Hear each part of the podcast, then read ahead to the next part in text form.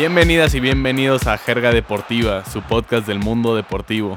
Yo soy Eugenio Tamés y como siempre me acompaña Oscar Tresu en este nuestro último, no, penúltimo programa antes de, un break navideño de esta primera temporada, ¿cierto Tresu? Sí, ya penúltimo, ya se viene Navidad. ¿A ti sí te gusta la Navidad o, o Nel? Sí, yo sí, sí, la disfruto, la disfruto. Unas buenas pedas. No, hombre. Ah, es más familiar, salud, alegría y ah. familia. Está bien. Les traemos un, buen programa el día de hoy. Eh, lleno de noticias, eventos históricos en el mundo del deporte. Entonces, pues vamos a arrancarnos con las nuevas de la semana. Vámonos con las nuevas nuevas. Vamos a comenzar repasando los resultados de la liguilla del Guardianes 2020. En el primer cruce de semifinal, el equipo que ha cumplido con su papel de candidato al título, el León, venció por un global de dos goles a uno a las Chivas. Un partido de ida bastante emocionante, bastante parejo, que terminó 1-1 con la jugada polémica del penal a favor de Chivas, que pues creo que no vale mucho la pena hablar de ello porque la polémica realmente es una teoría de conspiración totalmente ridícula. Me pareció un resultado justo por lo mostrado por ambos equipos, pero en la vuelta eh, el, el León sí se vio mucho más superior, marcó el primer gol que les daba la ventaja y de ahí pues nunca vieron un verdadero peligro. Chivas tenía que anotar dos y pues no pudieron anotar ni siquiera uno ante el dominio del, del conjunto Esmeralda. Eh, la segunda semifinal nos dio una situación que yo creo va a pasar a la historia del fútbol mexicano. Probablemente la derrota más dolorosa en la historia del Cruz Azul, junto con esa final frente al América, ¿no? Con el histórico cabezazo de Moy Muñoz en los últimos segundos del encuentro. En esta ocasión, Pumas avanzó a la final por mejor posición en la tabla eh, general al haber igualado 4-4 en el global sin goles de visitante para ninguno de los dos equipos. Esto quiere decir que Cruz Azul ganó la ida 4 por 0 en el Azteca y parecía que habían confirmado ya su pase a la final. Eh, en el final de ese partido de ida, hasta un par de jugadores de Cruz Azul andaban de chistositos, muy felices, jugando con sus audífonos y quién sabe qué. Y pues la verdad es que se sentían ya finalistas y ese ha sido el gran problema del Cruz Azul, ¿no? Una enorme debilidad psicológica. En el partido de vuelta, Pumas necesitaba ganar 4 por 0 para avanzar. El primer gol cayó al minuto 3 y a partir de ahí pues la presión se devoró a la máquina. El encuentro se va al medio tiempo 3 por 0 y al 89 cae el cuarto gol de los universitarios, dejando sin chance alguna a los cementeros para responder. El tema es que Cruz Azul pues necesitaba básicamente un solo gol en todo el partido para sentenciarlo y ni eso pudieron hacer. Se concretó yo creo la mayor, bueno no creo, es, un dato, la mayor remontada en la historia de la liguilla y pues una victoria histórica para los Pumas del UNAM y una derrota que el Cruz Azul nunca olvidará. Pues por parte del Guadalajara creo que ya lo habíamos comentado que era un partido parejo. Chivas no, no puso ni las manos en, en, León. La verdad se vio muy mala comparación del, partido de vuelta en, en el Acron. A final de cuentas, pues hizo justicia, ¿no? León gana y le gana bien al Guadalajara. Pasa el primer lugar de la tabla general a la final. Y pues el Cruz Azul, Pumas es increíble eh, cómo, Pumas juega el partido de, ida. Lo dijo Lilini, se le fue toda la temporada en ese juego. Desde el minuto 2 con el gol de Roberto Alvarado y a los 6 minutos después eh, Vaca anota el segundo y así se fueron en verdad, no, no, no, no. Para el minuto 15 ya estaba ganando el Cruz Azul con tanto de Romo. ¿Qué pasó en el de vuelta? En verdad, yo he llegado a pensar, el Cruz Azul se confía o trae una maldición o están bien idiotas. ¿Qué, qué, Es que no, no me cabe en la cabeza, Eugene. En verdad, no, no, no puedo creer. Tenía una ventaja de 4 a 0. Y lo dijimos, va a ser partido reñido, lo fue. 4-0 en el partido de, ida, 4-0 en el partido de vuelta, 8 goles en, dos juegos. Estuvo parejo, a final de cuentas fue parejo, se empató el global. Pasa Pumas por esa posición de, tabla, pero es, es, es increíble cómo dejas una ventaja de 4 goles. He platicado con, compañeros que le van al, al Cruz Azul y en verdad me han dicho, Prefiero saber que el Cruz Azul se vende a que pierden por pendejos. Así me lo han dicho, en verdad. Y creo que pues se nota la frustración de esta, esta afición, ¿eh? Sí, y, como dices, esperábamos un, partido, un encuentro cerrado, pero no de esta manera, no que uno dominara completamente un partido y en la vuelta el otro lo dominara, más bien esperábamos pues que fuera 2-2 en los dos partidos o algo así, pero sí, la verdad lo que vimos es eh, una locura tanto en la ida, el dominio de Cruz Azul, como en la vuelta, el dominio de Pumas. Y pues bueno, la final tenemos a León contra Pumas. Estaremos hablando un poco más de eso más adelante en nuestra sección principal del día de hoy. Pero vámonos a Europa, Tresu. Nos vamos a Europa porque ya acabó la fase de grupos de la Champions League. Eh, hubo pues una que otra sorpresita. Creo que ya sabíamos quiénes iban a, calificar a la siguiente ronda. Por ahí el Gladbach pues logró su pase junto al Real Madrid que ya se le apuntaba en, el, en la Europa League.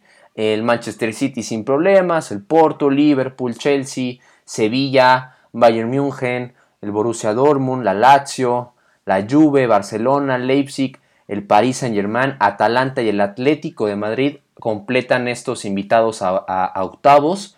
Y, bastante interesante esta, esta, jornada. Primero por el partido de la Juve y Barcelona, el reencuentro entre Cristiano Ronaldo y, Leo Messi, termina para los de Turín 3 a 0 con doblete de Cristiano, ya sabemos y lo hemos dicho en este programa quién es el mejor del planeta, no hay, no hay ninguna duda de eso.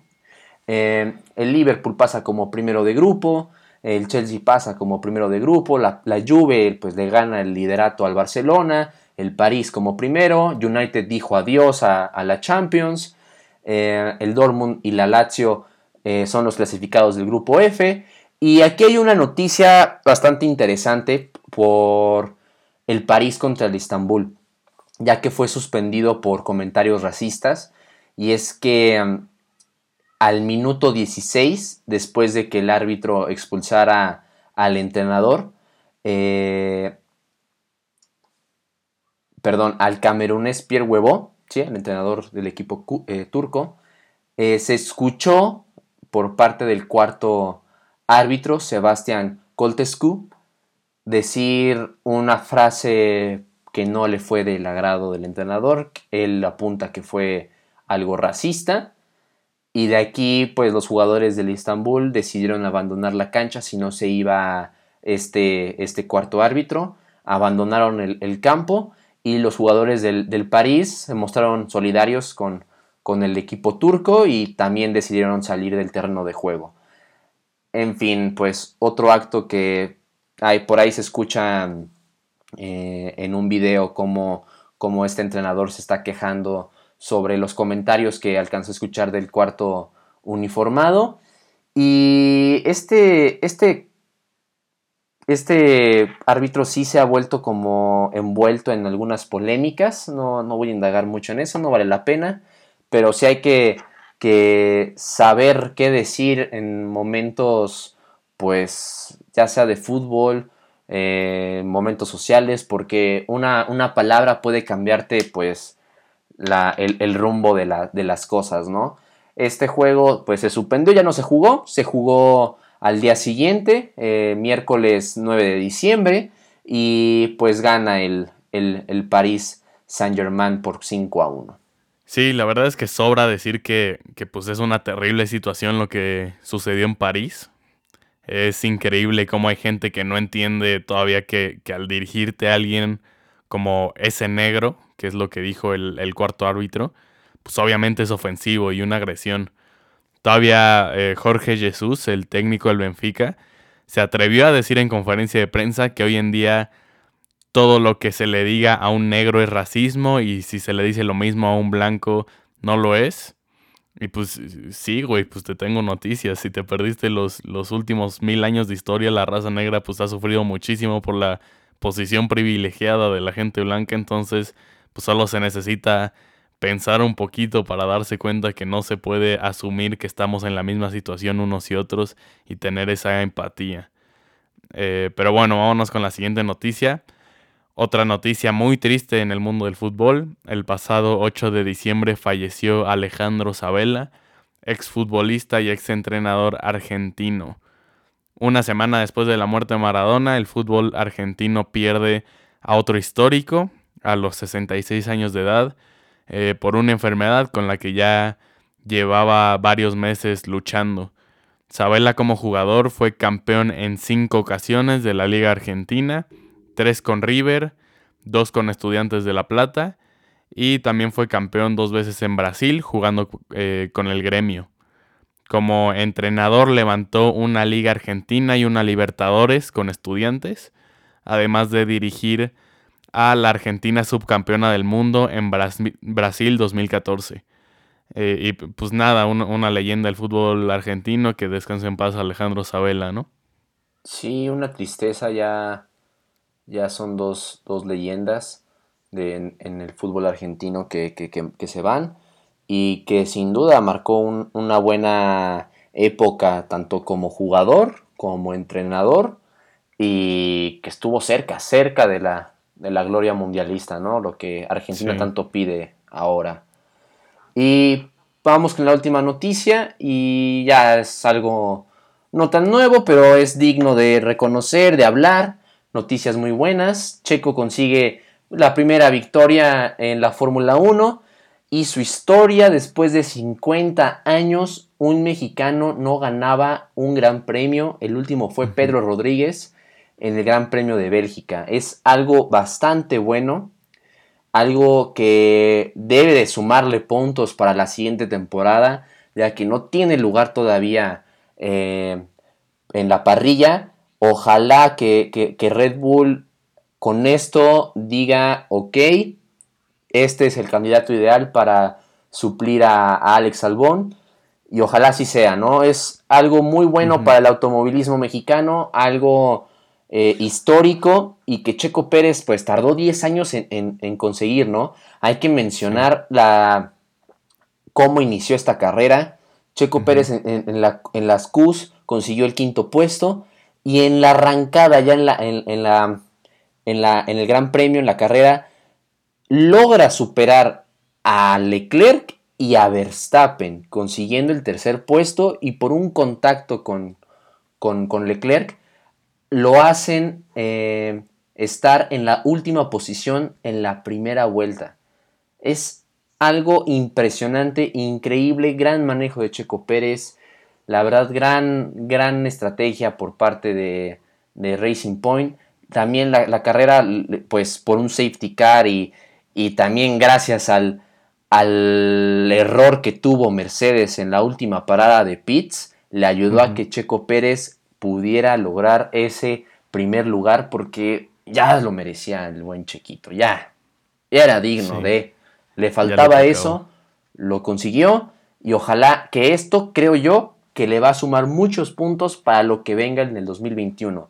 Llámese Red Bull o llámese otra escudería que ojalá sea algo bueno. Ya lo dijo Checo Pérez que con una escudería inferior no podría eh, competir, no podría estar. Pero hablando de Red Bull, yo creo que sí suma demasiado esta victoria para que este, se decida ya, ya, ya, fírmalo, fírmalo Gio, ya.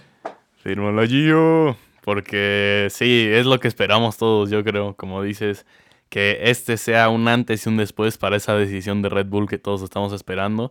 Porque sin duda fue una carrera que demostró todo lo que es Chico Pérez.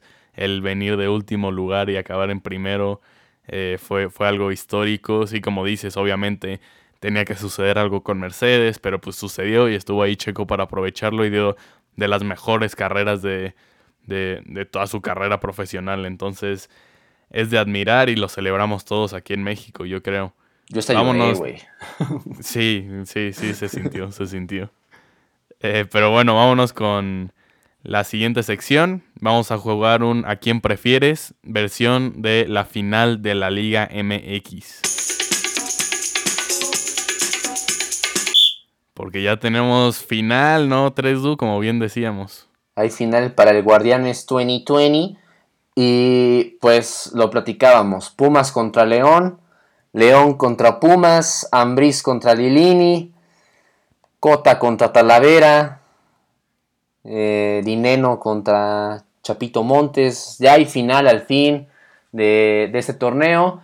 Se juegan el jueves a las 9 de la noche. Jueves 9 de la noche, justo cuando salga este, este, este podcast. Eh, en la noche ya saldrá el.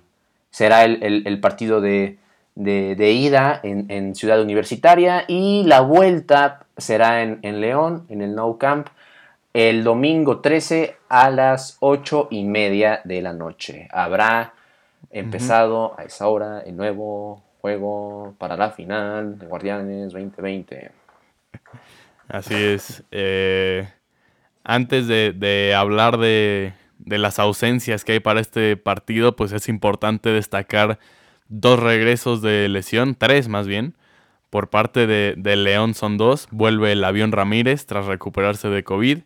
Y también vuelve Jairo Moreno, quien llevaba lesionado desde la mitad del torneo. Ambos ya entrenaron con el primer equipo y pueden estar disponibles para Nacho Ambriz. Mientras que por los Pumas vuelve el mejor arquero del torneo, Alfredo Talavera, quien ya estará disponible desde el partido de ida. Habrá que ver qué decide Lilini, ¿no? Porque la verdad es que la forma de Julio González ha sido muy buena últimamente, pero pues obviamente Talavera es el líder ahí en la portería. Eh, ambas escuadras tendrán equipos casi completos, siendo las únicas ausencias para el León el lateral Osvaldo Rodríguez, quien se perderá ambos encuentros, y para Pumas, el mediocampista argentino Fabio Álvarez, quien está descartado para la ida, pero aún hay posibilidad de que juegue el partido de vuelta. Pero bueno, vamos a, jugar, vamos a armar una dinámica de a quién prefieres.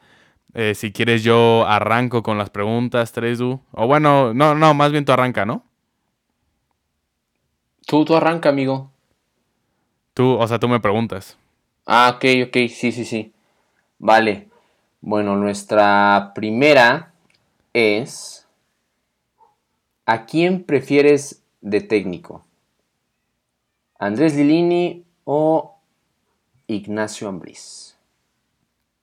Eh, yo claramente soy un seguidor más de mi caudillo Andrés Luciano Lilini, quien además de ser el entrenador revelación de este torneo, también es la mejor persona que ha pisado esta tierra.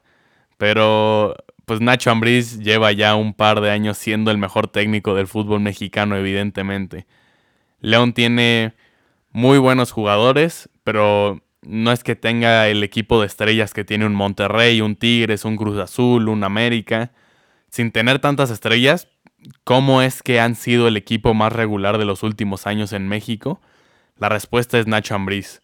El entrenador mexicano está en el mejor momento de su carrera y pues lo único que le falta es ese título de la Liga MX, ¿no? Y sin duda pues tendrá la oportunidad de levantarlo este domingo y tiene que aprovecharla. Yo por eso de técnico, por constancia, eh, me iría por Nacho Ambriz en esta ocasión. Ok, ok, ok, me, me, gusta, me gusta esa, esa, respuesta. Igual Nacho Ambriz es de los experimentados del, del, fútbol mexicano.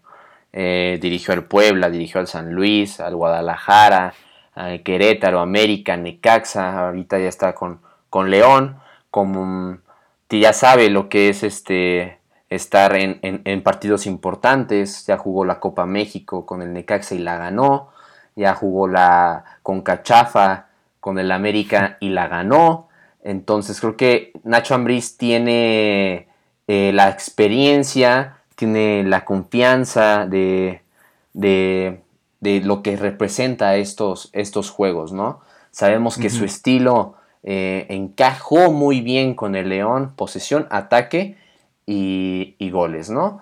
Es un técnico muy ofensivo, me gusta mucho su, estilo Y lo de Andrés Lilini igual es ofensivo, él, él lo dijo al principio, que no, no, su idea no era ser un equipo de mucha posesión, no es un equipo vistoso, son más bien directos, ¿no? Ataque continuo.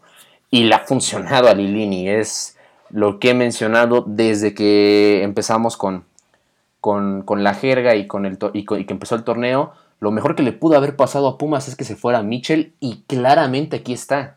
Lilini no tiene experiencia como primer técnico en equipos profesionales. Y como lo, lo hizo mi buen Hans Dieter Flick, yo me voy con Lilini. Porque a pesar de que no tiene tanta experiencia, tengo que reconocer mucho lo que, lo que hizo en esta temporada y con muy poco tiempo para estar como segundo de tabla y para estar en la final del fútbol mexicano. Así que por ahora le digo a Lilini, me voy contigo. Pues está bien, ¿eh? me, sorprendiste, no esperaba esa respuesta de ti.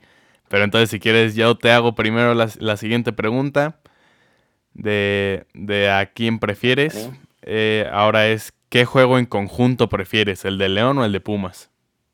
Ok, ok, es, algo más, más complicado, más complejo. Pero creo que a, pesar de, de, que sus técnicos son ofensivos, creo que te das cuenta de la función estratégica y de parado, cómo hacen la diferencia, ¿no?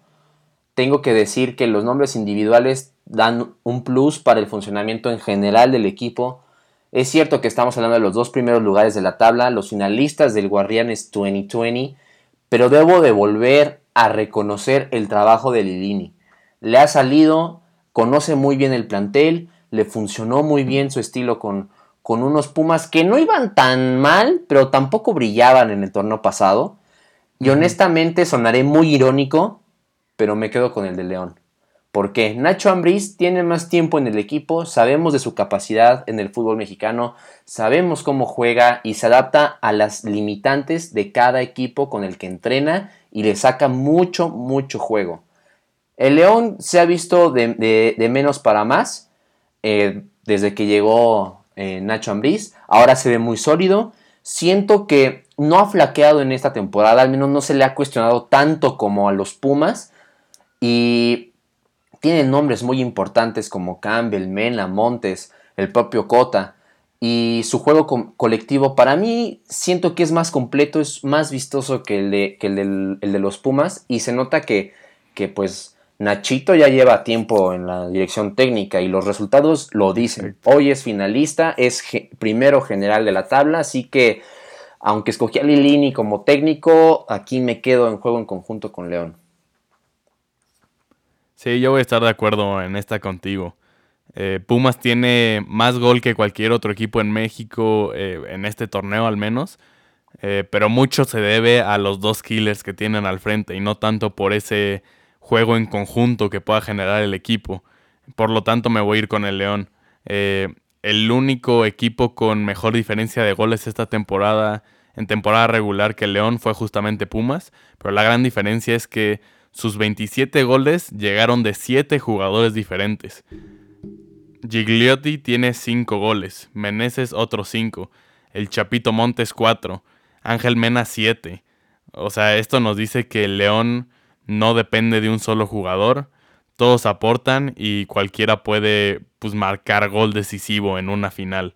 Por eso me quedo también con, con el conjunto del León en este juego en equipo. Estoy, estoy muy de acuerdo. ¿eh? Eso es la diferencia que tiene León con, Pumas. La participación en, goles lo dicen los números. Ahí está cuántos han este, participado para, para anotar un golecillo. La siguiente, eh, ¿a quién prefieres como portero de tu equipo? ¿A Rodolfo Cota o Talavera? Yo en este sí no, no tengo duda. Talavera ha sido por mucho el mejor portero de esta temporada. Eh, ha recibido en promedio menos de 0.8 goles por partido y en muchos de ellos siendo la gran figura del equipo universitario. Eh, tú lo has visto, tú, lo has dicho varias veces, Tres, no, no solo yo. Talavera es probablemente el fichaje de la temporada. Entonces no veo la forma en la que Cota es un mejor portero para mi equipo que Talavera actualmente. Sí, igual aquí yo voy a, irme por, por Cota. Lo he dicho, voy a sonar muy irónico y me voy a contradecir por lo que he dicho en, programas anteriores. Eh, bien la pregunta lo dice, ¿no? ¿A quién preferiría yo como portero de, mi equipo?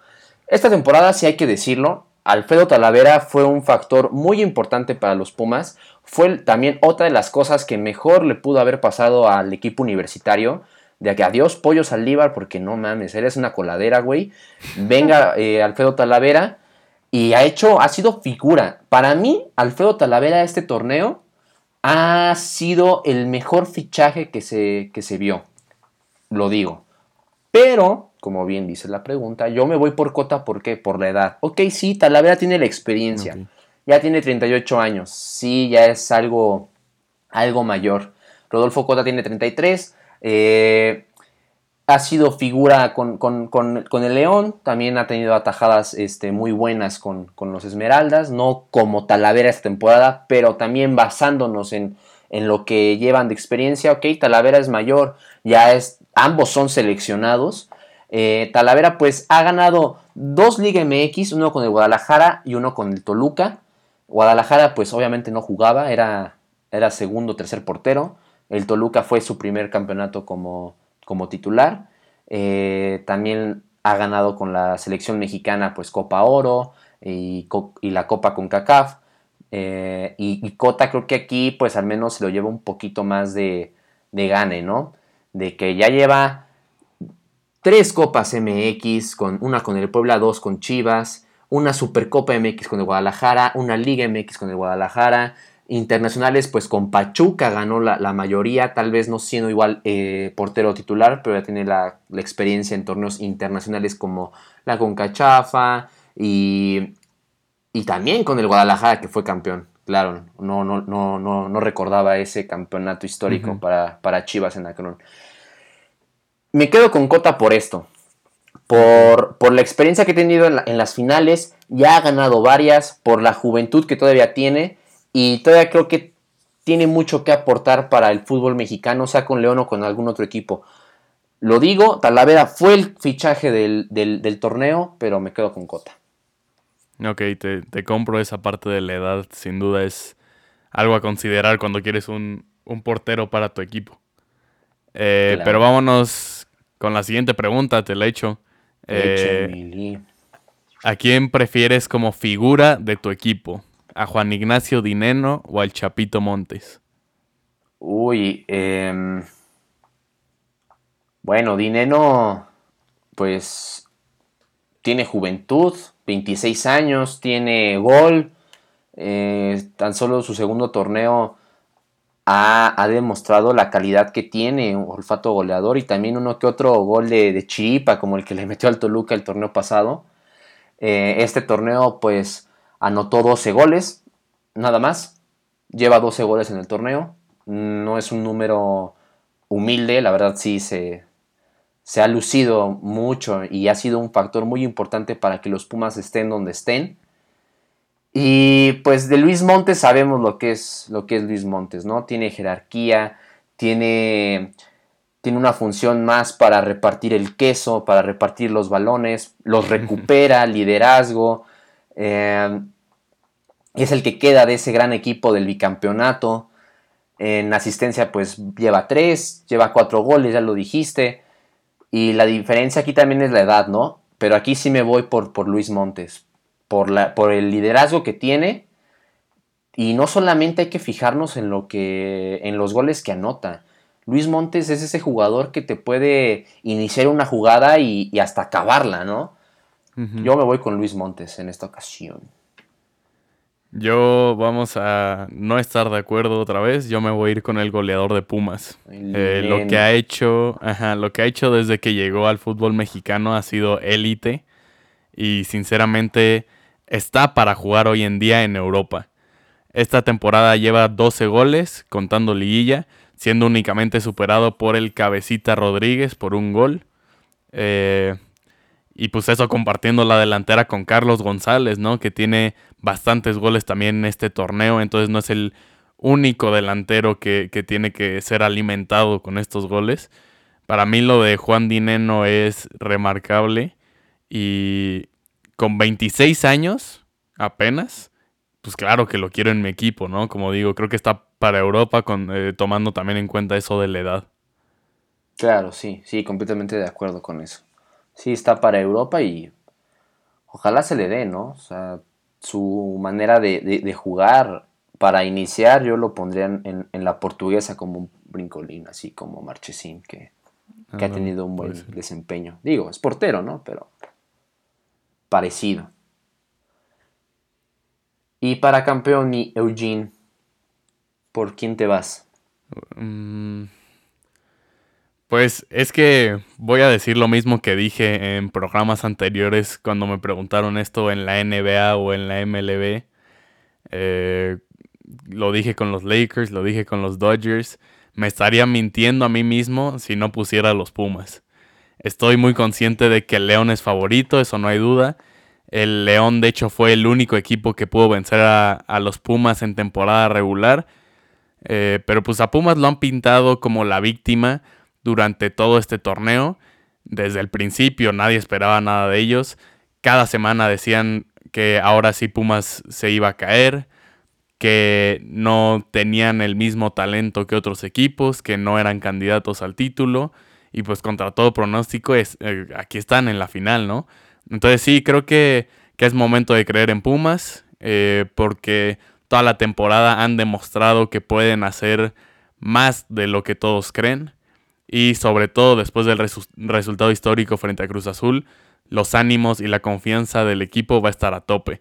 Repito, creo que León es favorito, pero después de ver el 4-0 no creo que estén nada tranquilos ellos tampoco. Creo que aquí este 4-0 tienen que tomarlo en verdad con calma. Creo que Lilini tiene una tarea bastante, no, diría complicada, pero un poco em, eh, compleja, no sé, de mantener al, vestuario con los pies en la tierra. 4 a 0 al Cruz Azul viniendo de un 4 a 0. Sí deben de llevárselo con calma, jugar lo que han, lo que han hecho, sobre todo en ese partido contra el Cruz Azul. Si el Cruz Azul jugó mal, si el Cruz Azul se dejó ganar, ese es otro tema, pero creo que los Pumas deben de, de mantener la cabeza, la cabeza fría, analizando el juego del León, cómo se para el equipo de, Nacho Ambriz. Creo que ahí podrían conseguir algo muy bueno. Yo me voy por el León. Igual creo que lo que decíamos en el juego colectivo, creo que ahí lleva por las de ganar. Y la verdad, me voy con los favoritos, pero no me desagradaría ver a los Pumas ser campeones. Y eso que he dicho, ¿qué opino de los Pumas contigo, Eugenio? Sí.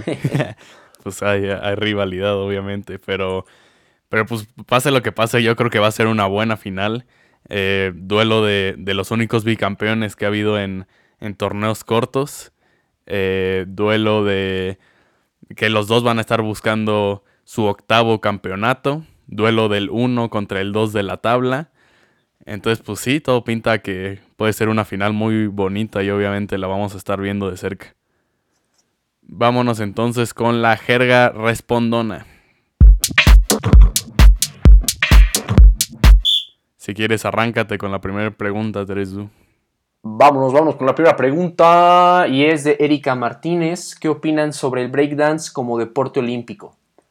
Bueno, ya se anunció, el breakdance ya será disciplina olímpica para París 2024 unos juegos que tendrán un programa más aligerado, pero más modernón, es lo que busca el presidente olímpico internacional, sí, el presidente del Comité Olímpico Internacional, Thomas Bach.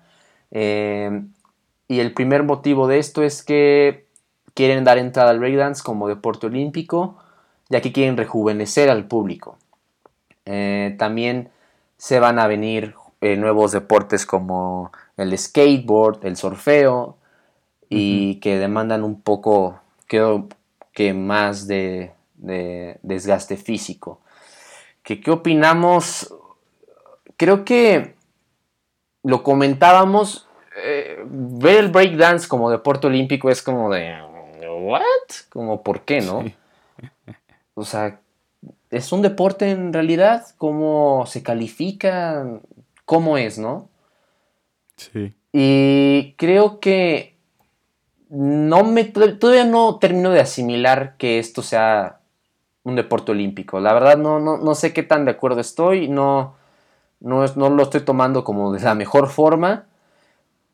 Pero analizándolo de que, a ver, breakdance, ¿qué, cómo, es, no? De que si hay unos que hasta giran y que brincan con las manos, a final de cuentas hay un desgaste físico y que necesitas alguna preparación. Ok, sí. Y tiene un punto bastante importante Thomas Bach, que es rejuvenecer a los Juegos Olímpicos, ¿no? Hacerlos más, más modernos, entrar a, una nueva etapa de, de deporte urbano que también se ha estado considerando el, los esports. Ah, ese es otro tema. Y creo que hay que ser un poco abiertos a, esto, ver cómo funciona. Ah, yo tengo que verlo primero antes de, juzgar por completo. Pero sí es un poco raro decir breakdance, deporte olímpico. Pues necesito verlo primero. La verdad necesito verlo. Pero sí, hay que ser un poco abiertos ante este cambio. Porque sí es un. es algo muy, muy importante lo que dice Thomas Bach, atraer audiencia joven, modernizarnos, y es algo que sí es necesario. Sí, justo iba a decir lo que tú acabas de mencionar, que sinceramente yo nunca he visto breakdance. Entonces obviamente también hay que conocerlo, hay que meternos a investigar ahorita que ya va a ser deporte olímpico, eh, porque sí, llama la atención, o sea, del momento que lo anunciaron es una noticia extraña que, que nadie esperaba. Y porque pues hay otros deportes que no son olímpicos que esperábamos que, fueran antes que el breakdance, ¿no? Tal vez el fútbol americano, el ultimate frisbee, o sea, ninguno de ellos eh, que, son deportes eh, tal vez más formados, más, más estructurados, más conocidos, pues no están ahí todavía en la justa olímpica, pero el breakdance sí, pero pues sí, entiendo esta situación de, que quieren eh, un público más joven y podrían apuntar con esto como dices, también con el surf, con el skateboard, con la escalada, que todos estos ya van a estar desde Tokio 2020, ahora 2021. Eh, el racquetball, pues también lo eh, que decías. Sí, pues habrá que estar con, mente abierta, como tú dices, 3 y, e intentar apreciar el breakdance ahora que se nos dé la oportunidad. Vámonos con la siguiente pregunta. Es de Benjamín Soto y pregunta si algún día ganará el Cruz Azul. Y pues ya estuvimos hablando un poco de eso. La neta, pues sí, tenemos que hablar del Cruz Azul. ¿Qué pedo con el Cruz Azul? En serio, es algo sin precedentes. Que un equipo con tanto talento, tantos recursos, grandes técnicos y sobre todo que pues juegan muy bien casi todas las temporadas y no pueden ser campeón en 23 años, o sea, es decir, en 46 torneos, 46 torneos sin que Cruz Azul pueda ser campeón. Lo que necesita hoy en día Cruz Azul no es un nuevo técnico, ni gastar millones en fichajes, ni una limpia. Lo que necesitan es un gran psicólogo. Se escucha mal pedo que lo diga, pero el equipo claramente tiene problemas de confianza. Lo, lo del azul es totalmente psicológico y y es lo que tienen que arreglar si quieren ser campeones, eh, porque pues dependen de ellos mismos para hacerlo. Sí, sí, completamente de acuerdo. Creo que ya ni siquiera este es lo que decías, o sea, no es el técnico, sí es la actitud, es, es la mentalidad, no, no, es, es que ya, no sé, es, increíble lo que, lo que está pasando el, el Cruz Azul. Parecía que ya era el año bueno, con todo lo raro que ha estado pasando, que que los Dodgers ya ganaron, que estamos en pandemia, no sé, o sea, era como de que el Cruz Azul ya tiene todo para ganar, ¿no? no, es que... Pues no sé, güey, no sé qué le pasa al pinche azul, no sé. Sí, sí, sí, sí, es un tema que... Que, es que decían hasta Billy Álvarez, güey. Hasta Billy Álvarez echaban la culpa, ya no está, güey, ya. Sí, Han, tenido todo para ganar en varias ocasiones y nada más no se les da, nada más. Pues eso sí. No pueden. Eso sí, sí. Porque cuando perdió el, Cruz Azul, muchos aficionados ya pedían la cabeza de Siboldi. Si Siboldi se va, la van a ultra cagar. Va a ser un error garrafal, pero Mal, mal, mal. Totalmente, estoy de acuerdo contigo. Tienen que buscar la continuidad y solo así va a llegar eventualmente el título. Estoy, estoy, estoy todavía sorprendido por este resultado. No, no pensaba que iba a pasar. Pero bueno, la vida sigue como las preguntas. José Ángel Valadez, ¿por qué equipo debería fichar Isco en este mercado invernal para garantizar a su, pase a Eurocopa? Mm, bueno, su llamado Eurocopa. Yo, eh, hasta nos pone opciones José Ángel. Everton, Sevilla, AC Milan o Inter de Miami. Inter de, Miami lo descarto luego, luego. Tiene 28 años Isco, todavía no está para irse a la MLS. para nada. No, tiene el nivel, tiene, tiene el toque, el tema es que no tiene minutos. Inter de Miami descartado. Yo la verdad lo pondría en el Milan, no lo pongo en el Everton, en el Sevilla, lo pongo en el Milan por este deseo que tengo de ya ver al Milan otra vez brillar, ver a este Milan con estrellas. El Milan actualmente va muy bien en, la, en la calcio, va bien en la Europa League, pero quiero verlo con más estrellas. Y creo que Isco, con la manera de, jugar de los rosoneros, creo que podría aportar algo muy, muy bueno al equipo del, del, San Siro. Yo lo veo ahí. Eh, ¿Me ibas a decir algo, amigo? Sí, sí, sí, pues eh, que, a mí me gustaría verlo en, la Premier, la neta. O sea, o sea, con el Everton o en otro equipo. O, en otro, o sea, sabemos del enorme talento de Isco, pero pues necesita estar en un equipo en el que sea titular cada semana. Claro. pues parecido a lo que le pasó a James, pues me parece que el Everton podría ser una gran opción. pero pues también lo sería en el Leicester, en el Arsenal, en el West Ham, en, en, en Wolves, o sea, en cualquier equipo que le pueda asegurar tiempo de juego en la mejor liga del mundo. Sí, también que pues el Everton podría encajar con, con lo que necesita, que es tiempo, son minutos de juego y y está Ancelotti, que ya lo conoce, ¿no? Y creo que mm, Isco, Isco James, a mí me, siempre me gustó. Me gustó tenerlos en, el Madrid con, en ese mediocampo cuando eran los dos titulares. Daban buenas, buenas impresiones. Al final de cuentas, pues no, no siguió eso. Y, pero sí, la verdad yo sí me mantengo con el Milan porque, bueno, es más bien un deseo personal, ¿no? Con el Milan. Pero lo que necesita Isco es nada más es jugar. Menos de las cuatro opciones que me da José Ángel, menos Inter de Miami.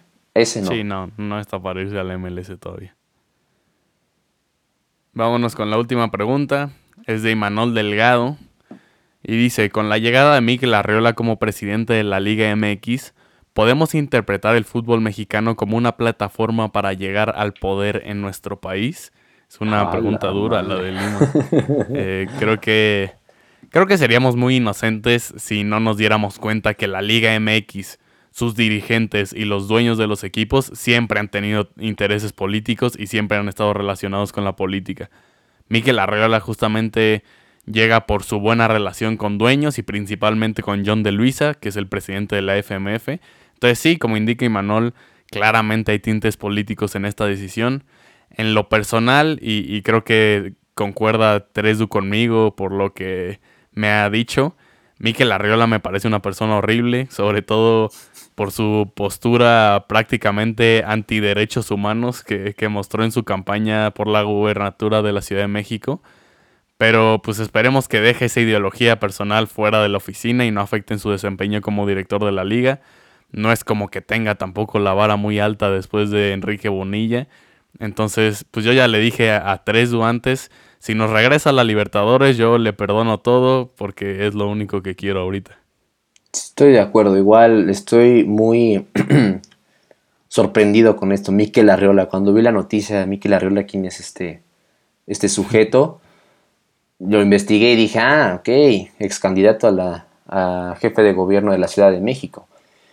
Y inmediatamente pues me acordé de sus ideales, eh, algo conservador el muchacho, que pues obviamente para la política mexicana no era algo favorable, pero espero que para el fútbol mexicano no, tenga alguna relación, que, esto lo deje por aparte.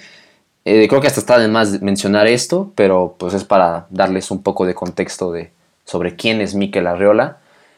Y es, igual, estoy de acuerdo. Si nos regresa a la Libertadores, Mikel Arreola presidente, güey. no, no es para tanto, pero sí. Sí haría algo muy bueno para el fútbol mexicano si, si nos regresa a la, a la, Libertadores. Oh, sí, es lo único que yo le pido, pero pues a ver, ojalá, ojalá y lo haga bien al frente de la Liga MX. Obviamente todos le deseamos lo mejor porque pues nos convendría a todos si le va bien, ¿no?